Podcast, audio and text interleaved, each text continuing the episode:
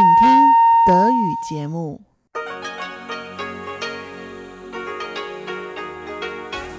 Hier ist Radio Taiwan International. Herzlich willkommen zum halbstündigen deutschsprachigen Programm von Radio Taiwan International. Am Mikrofon begrüßt Sie Sebastian Hambach. Und folgendes haben wir heute am Montag, den 20. Juli 2020 im Programm. Zuerst die Nachrichten des Tages. Danach folgt in Taiwan Entdecken ein Interview mit einer Journalistin über anstehende Veränderungen im Bereich Lebensversicherungen in Taiwan. Die Taiwaner schließen besonders gerne Lebensversicherungen als Sparanlagen ab. Doch die hohen Zinsen aus vergangenen Jahrzehnten haben sich heute längst zu einer Belastungsprobe für viele Lebensversicherer entwickelt. Und zum Abschluss berichtet Eva Trindl in Taiwan Monitor über das sogenannte Sicherheitsgesetz Pekings für Hongkong. Im Interview spricht Professor Frank Ching über Bedenken zu und Reaktionen auf das Gesetz.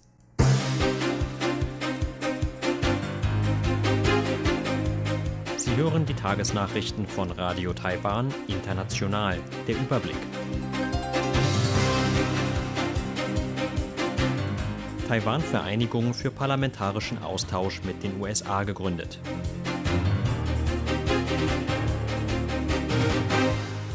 US-Abgeordneter plant Gesetz gegen chinesischen Angriff auf Taiwan.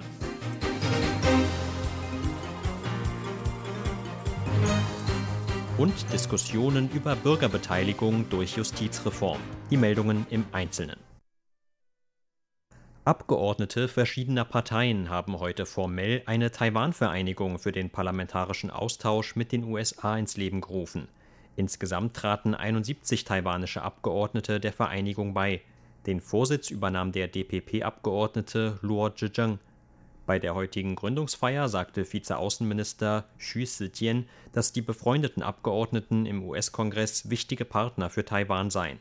Er hoffe, dass die Vereinigung dabei helfen werde, die Beziehungen zwischen den Parlamenten beider Seiten weiter zu vertiefen. Taiwans neue Vertreterin in den USA, Xiao Mei-Qin, betonte ebenfalls den Stellenwert der bilateralen Beziehungen zu den USA. Zwar sei es in diesem Jahr wegen der Covid-19-Pandemie nicht möglich, eine Delegation in die USA zu entsenden. Sie hoffe aber, dass der beiderseitige Austausch bald wieder stattfinden könne.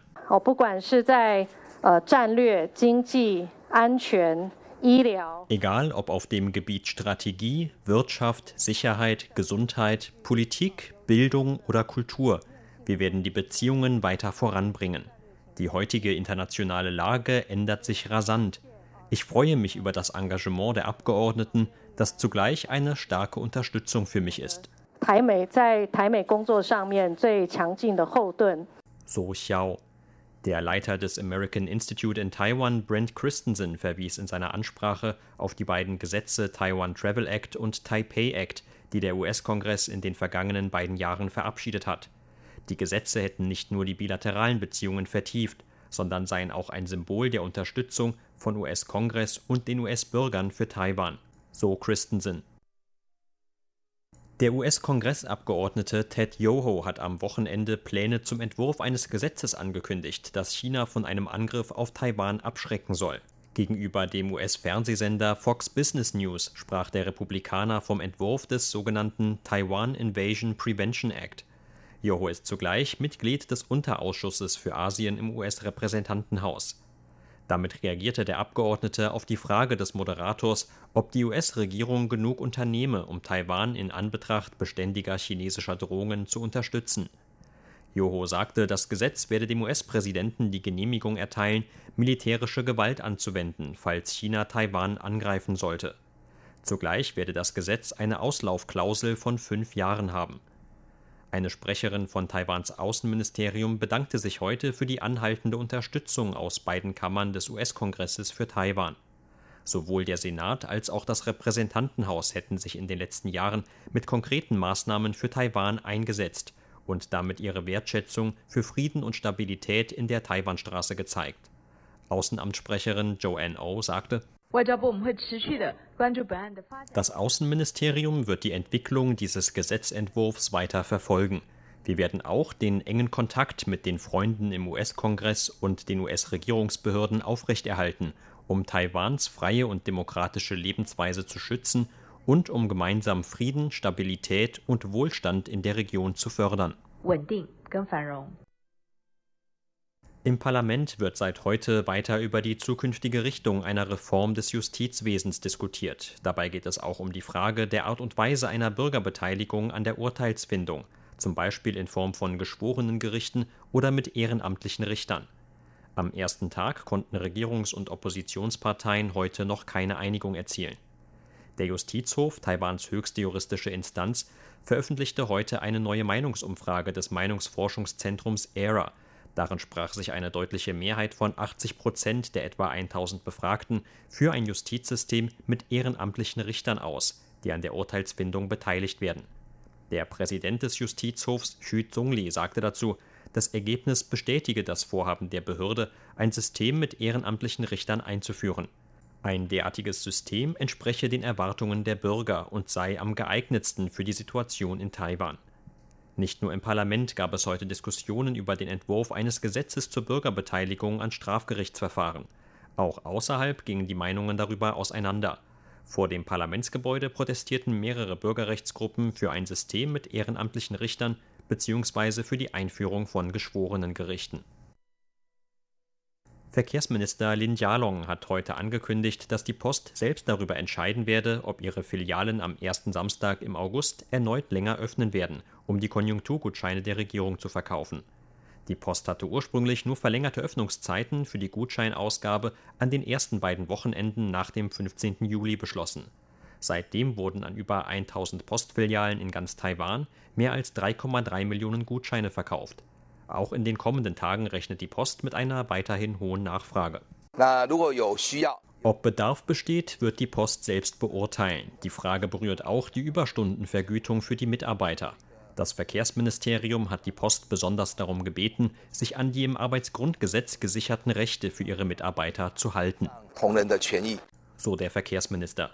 Zugleich kündigte der Minister an, eine Maßnahme für den kostenlosen Besuch von Vergnügungsparks für Personen bis 19 Jahren zu verlängern. Obwohl das dafür festgelegte Budget fast aufgebraucht sei, werde man die Maßnahme bis zu ihrem ursprünglich geplanten Ende am 31. August fortsetzen, Solin. Der Wert von Auslandsaufträgen in Taiwan lag im Juni bei 41 Milliarden US-Dollar. Das entspricht einem Anstieg von 5,4 Prozent gegenüber dem Vormonat und 6,5 Prozent im Jahresvergleich. Das geht aus heute veröffentlichten Zahlen des Wirtschaftsministeriums hervor. Dem aktuellen Bericht zufolge verzeichneten die Auslandsaufträge im vergangenen Juni den höchsten Zuwachs seit September 2018. Insgesamt gab es damit bei den Auslandsaufträgen im zweiten Quartal einen Zuwachs von 3,1 Prozent gegenüber dem Vorjahr. Für besonders hohe Nachfrage sorgten laut Wirtschaftsministerium zuletzt Produkte aus dem Bereich Information und Kommunikation sowie aus der Elektronik. Vor allem die Elektronikprodukte hätten mit 23,9 Prozent einen besonders hohen Anstieg gegenüber dem Vorjahreszeitraum verzeichnet. Weiterhin gering sei die Nachfrage dagegen bei Grundmetallen, Kunststoff- und Gummiprodukten sowie bei chemischen Produkten. In diesen Bereichen habe es weiterhin Rückgänge im zweistelligen Bereich gegeben. Für den Juli rechnet das Ministerium mit einem Wert von Auslandsaufträgen zwischen 40 Milliarden und 42 Milliarden US-Dollar. Zur Börse. Taiwans Aktienindex hat heute mit sieben Punkten oder 0,06 Prozent im Minus geschlossen. Zum Abschluss des heutigen Handelstags lag der TAIEX damit auf einem Stand von 12.174 Punkten. Das Handelsvolumen belief sich auf 174 Milliarden Taiwan-Dollar oder 5,9 Milliarden US-Dollar.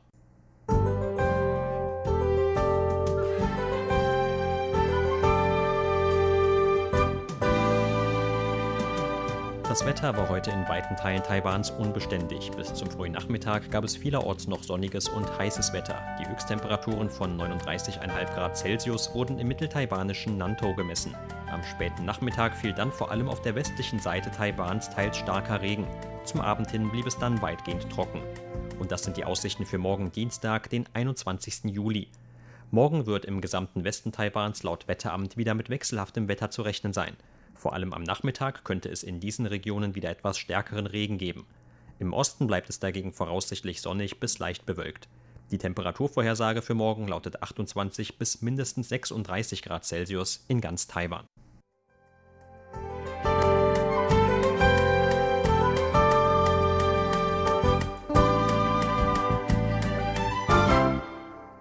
Nun folgt Taiwan entdecken.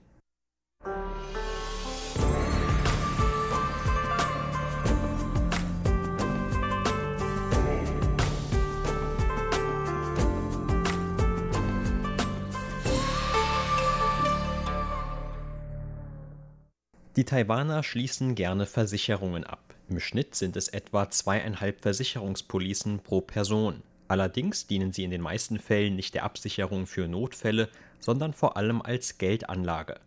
In den letzten Jahren sind jedoch vor allem die Lebensversicherer stark unter Druck geraten. Manche von ihnen schlossen sich zusammen oder wurden von anderen Unternehmen übernommen. Ausländische Lebensversicherer haben teilweise schon angekündigt, aus dem taiwanischen Markt aussteigen zu wollen. Dazu gehört etwa der US-Konzern Prudential, der seine Niederlassungen in Taiwan bis Jahresende schließen will. Die Meldung sorgte im Bereich der Lebensversicherer in Taiwan für Schockwellen. Derartige Entwicklungen bergen in den Augen von manchen Experten versteckte Risiken, zumindest bei bestimmten langfristigen Versicherungspolicen. Eine weitere Herausforderung entsteht den Unternehmen in Taiwan durch die Vorbereitung auf das Inkrafttreten neuer Vorschriften zu internationaler Rechnungslegung in den nächsten Jahren. Über diese Themen sprach im Interview mit RTI die Mitarbeiterin des zweiwöchentlich erscheinenden Wealth Magazine, Frau Hong Lingxiang. Dabei geht Frau Hong unter anderem auf die bestehenden Herausforderungen für die Lebensversicherer ein. Für baldige Veränderungen in dem Bereich wird Taiwans Wunsch sorgen, sich an neue internationale Rechnungslegungsstandards zu halten. Und zwar mit der Umsetzung der Bekanntmachung Nummer 17 der International Financial Reporting Standards Foundation im Jahr 2026. Die gemeinnützige Stiftung mit Hauptsitz in London hat das Ziel, hochwertige globale Rechnungslegungsstandards zu entwickeln und zu fördern. Zunächst erklärt Frau Hong die wesentlichen Inhalte der Bekanntmachung. Wahrscheinlich denken die meisten Leute, wenn sie von der Bekanntmachung hören, dass sie nichts mit ihnen zu tun hat, weil sie ja nur eine Versicherungspolice abgeschlossen haben, um Geld anzulegen. Allerdings sollte jeder wissen, dass die Versicherungsunternehmen, die man so beauftragt und bezahlt hat, teilweise schon seit über 60 Jahren existieren. In diesen 60 Jahren ist die Zinsrate beständig gesunken, von damals über 10 Prozent auf heute nur noch etwa 1 Prozent bei Taiwan-Dollar-Produkten, was sogar unter der Zinsrate für fest angelegtes Geld liegen kann. Weil Taiwan aber eine alternde Gesellschaft hat, werden diese alten Lebensversicherungen mit höheren Zinsraten von über 10 Prozent oder 9 Prozent weiter an die Versicherten gezahlt. Wenn man dagegen heute eine neue Lebensversicherung abschließen möchte, bekommt man nur noch allerhöchstens 3 oder 2 Prozent Zinsen. Damit lohnt sich diese Versicherung nicht mehr. In der Vergangenheit haben unsere Versicherungsunternehmen eher flexiblere Standards für die Rechnungslegung verwendet. Dabei haben sie die Schulden nicht offiziell gleichmäßig verteilt, was zu einem großen Ungleichgewicht zwischen Schulden und Profiten führte. Die International Financial Reporting Standards Foundation hofft, dass Versicherungen in der ganzen Welt einheitliche Rechnungslegungsstandards zugrunde liegen. Nur so können sie wirklich Vergleiche anstellen und Aussagen über die finanzielle Situation der Versicherer machen. Das soll mit diesen neuen Standards erreicht werden, die von den Unternehmen verlangen, ihre Vermögen und Schulden öffentlich zu machen. Manche Experten befürchten, dass dadurch die hohen Schulden der taiwanischen Lebensversicherer zu sehen sein werden. Aus diesem Grund rief der Vorstoß der Finanzüberwachungskommission zum Anschluss an internationale Standards großen Widerstand hervor. Erst nach vielen Verhandlungsrunden bewegt man sich seit dem letzten Jahr wieder darauf zu. Rechnungslegung und Versicherungen sind sehr komplexe Bereiche, vor allem Lebensversicherungen. Auch das gesamte System muss geändert werden. Doch nun muss, wie auch immer, in den kommenden sechs Jahren der Anschluss an die internationalen Standards erfolgen. Die Sorge vor den durch die neuen Rechnungslegungsstandards erfolgenden Veränderungen hängt eng mit dem bisherigen Management der taiwanischen Lebensversicherer zusammen. Denn der traditionell hohe Anteil von Lebensversicherungen im Land führt bereits jetzt zu Problemen. Menschen aus dem chinesischen Kulturkreis mögen es wirklich sehr, Geld zu sparen. Das ist ganz anders als bei Menschen aus westlichen Ländern. Wenn die Menschen aus westlichen Ländern eine Versicherungspolice abschließen, dann tun sie das, um eine Absicherung zu haben.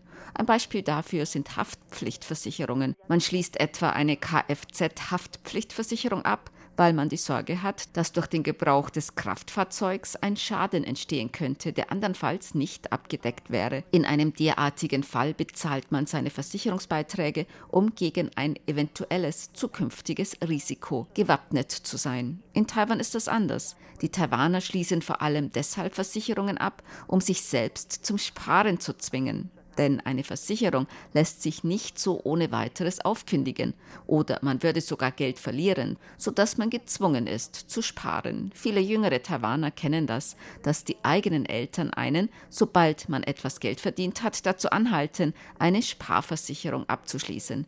Für die Lebensversicherer bedeutet das eine sehr große Last, zumal der Wettbewerb unter ihnen in Taiwan sehr intensiv ist. Sie bieten ständig neue Zinsen an und machen Werbung damit, dass ihre Zinsrate um 0,1 Prozentpunkte höher liegt als woanders. Das führt aber dazu, dass das gesamte System auf wackeligen Beinen steht. Denn damit die Unternehmen die höheren Zinssätze garantieren können, müssen sie die Beiträge ununterbrochen investieren. So haben die Investitionen im Ausland immer mehr zugenommen. Mittlerweile sind etwa 70 Prozent dieser Gelder im Ausland angelegt. Gerade in diesem Jahr gab es an den Geldmärkten größere Schwankungen. Auch der Goldpreis sank ab. Diese Schwankungen wirken sich dann zwangsläufig auch auf die Situation in Taiwan aus. Im schlimmsten Fall könnte ein Versicherungsunternehmen aufgrund der Spekulationsgeschäfte pleite gehen.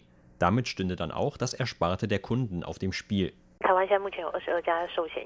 In Taiwan gibt es derzeit 22 Lebensversicherer. Ihre wichtigste Aufgabe besteht nun in der Offenlegung ihrer Finanzen. Denn wie bereits erwähnt, haben sie alle einen größeren Schuldenanteil, als sie bisher bekannt gegeben haben.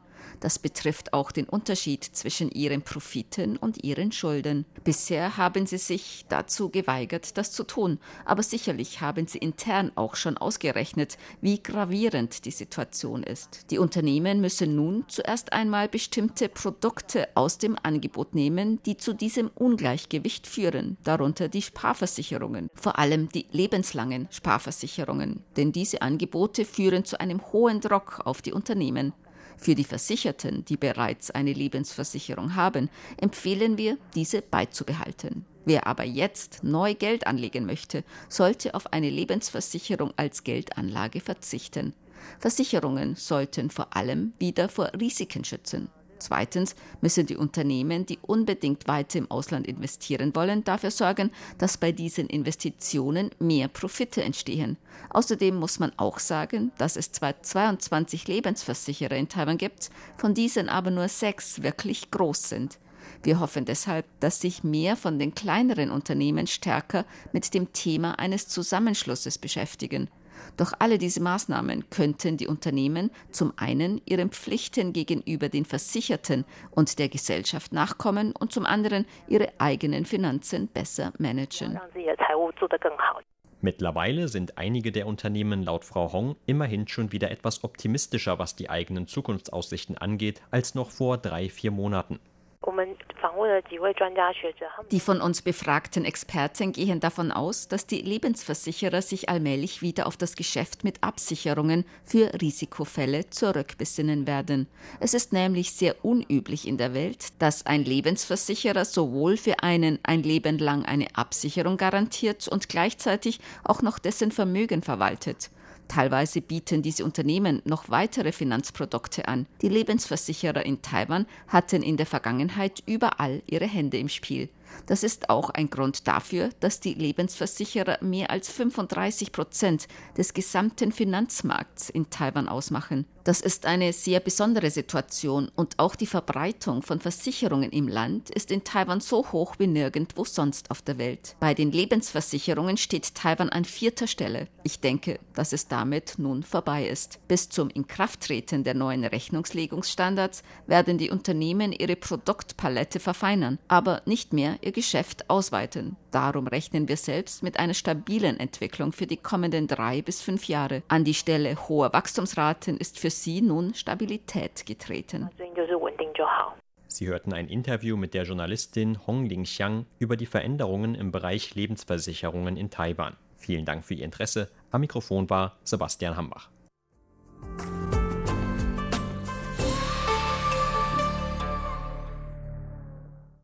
Hören Sie nun eine neue Ausgabe von Taiwan Monitor, präsentiert von Eva Trindl.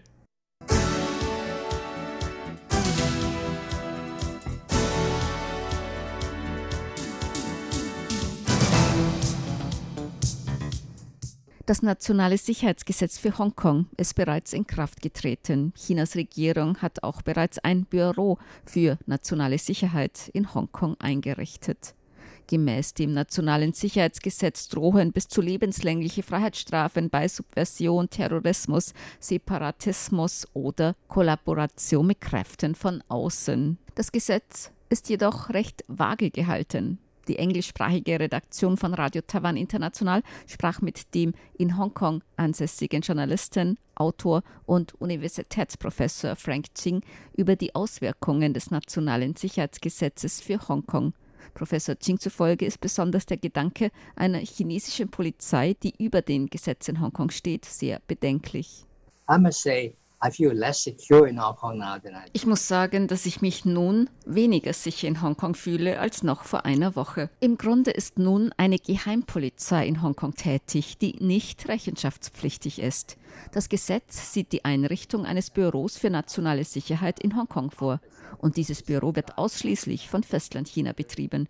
Diese Kräfte unterstehen nicht den Gesetzen Hongkongs. Sie unterstehen nicht der Polizei Hongkongs. Sie können also an ihre Tür klopfen und wenn sie nicht öffnen, ihre Tür aufbrechen. Wenn sie die Polizei um Hilfe rufen, kann diese nichts für sie tun, denn diese Kräfte sind nicht an die Gesetze Hongkongs gebunden. Ich finde diesen Gedanken recht furchteinflößend, denn sie können tun, wie ihnen beliebt. Manche mögen vielleicht sagen, wenn man nichts Falsches getan hat, muss man sich darüber auch keine Sorgen machen. Aber ich mache mir Sorgen darüber, dass es Menschen gibt, die so große Macht haben, dass sie tun können, was sie wollen und dass es keine Beschränkungen für sie gibt. Und nach dem Sicherheitsgesetz sind diese Kräfte außerhalb der Reichweite der Hongkonger Polizei. Ich denke, das gibt Anlass zu bedenken. In Hongkong wurde ein Komitee für die Sicherheit Hongkongs eingerichtet mit der Regierungschefin Hongkongs an der Spitze. Ein chinesischer Regierungsbeamter fungiert im Komitee als Berater für nationale Sicherheit. Dieser Berater übt wohl sehr großen Einfluss innerhalb dieses Komitees aus. Die Untersuchungen dieses Komitees werden größtenteils in Hongkong durchgeführt werden. Doch Personen, deren Fälle vom chinesischen Büro in Hongkong untersucht werden, werden in Festlandchina vor Gericht gestellt werden, wo die Betroffenen keinen rechtlichen Schutz haben.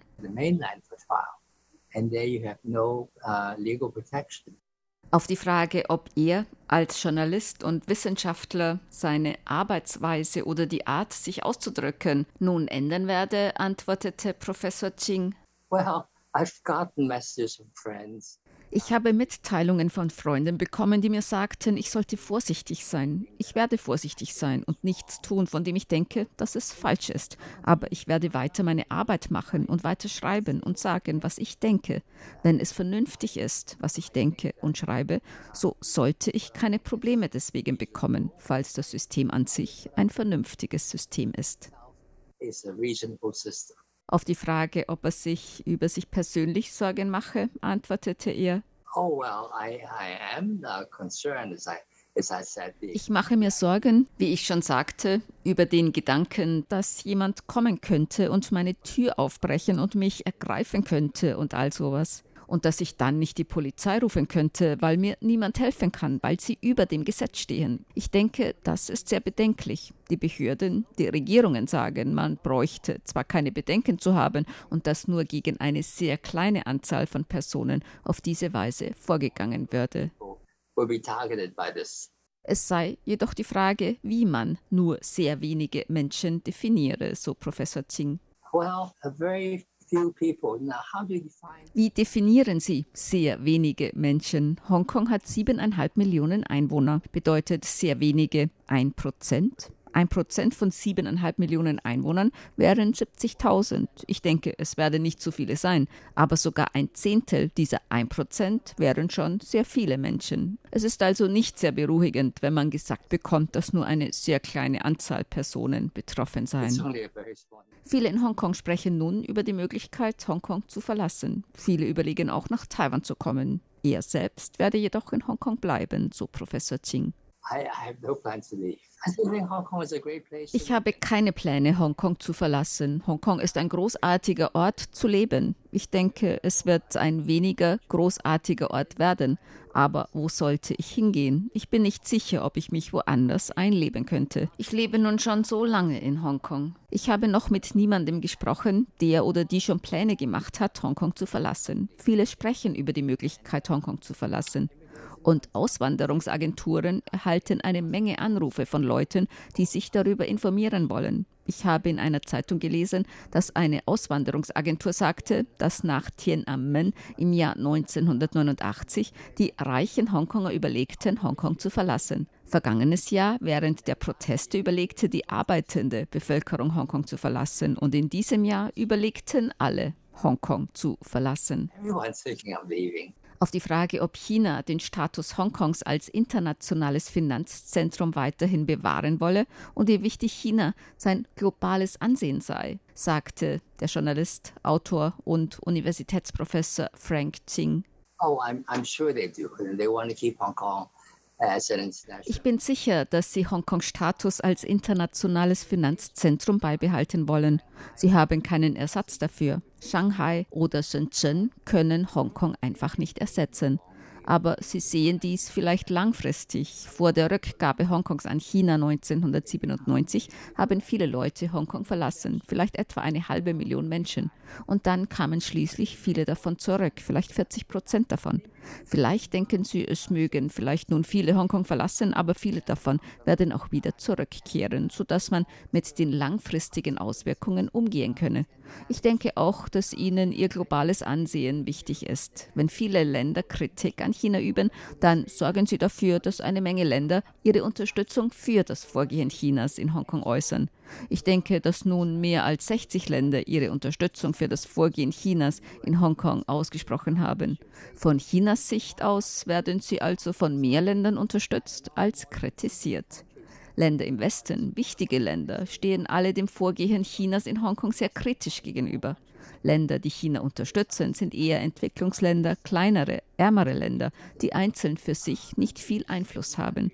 Ich denke also, dass von der Anzahl her mehr Länder ihre Unterstützung für China zum Ausdruck bringen, aber diesen Ländern ist es wohl auch nicht wichtig, was in Hongkong passiert. Und wenn China sagt, sie sollen es unterstützen, dann unterstützen sie es. Und diese Länder machen eine große Anzahl der Sitze in der Generalversammlung der Vereinten Nationen aus. Sollte dort so etwas diskutiert werden, so hat China mindestens die Unterstützung von 60, 70 Ländern in der Tasche, die China immer an seiner Seite wissen kann.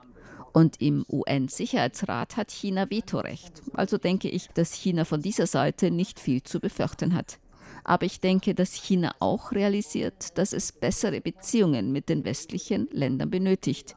Die Beziehungen Chinas sind derzeit zu vielen Ländern schlecht. Das ist vielleicht nicht so einfach zu verstehen. Warum sollte sich China mit so vielen Ländern gleichzeitig anlegen? Von Kanada im Norden bis Australien in der südlichen Hemisphäre. Und auch Nachbarländer wie Japan oder Länder, die Dispute mit China über Gebiete im südchinesischen Meer haben. China beschließt offenbar gleichzeitig allen gegenüber eine unnachgiebige Haltung zu zeigen und sich nicht ein Land nach dem anderen vorzunehmen. Ich denke, China benötigt Zeit, um zu reifen.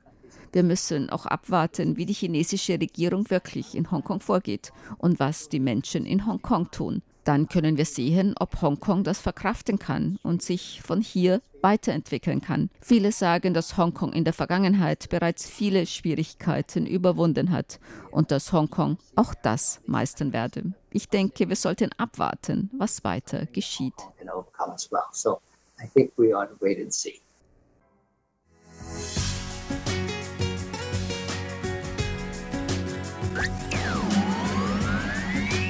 Radio Taiwan, international aus Taipeh.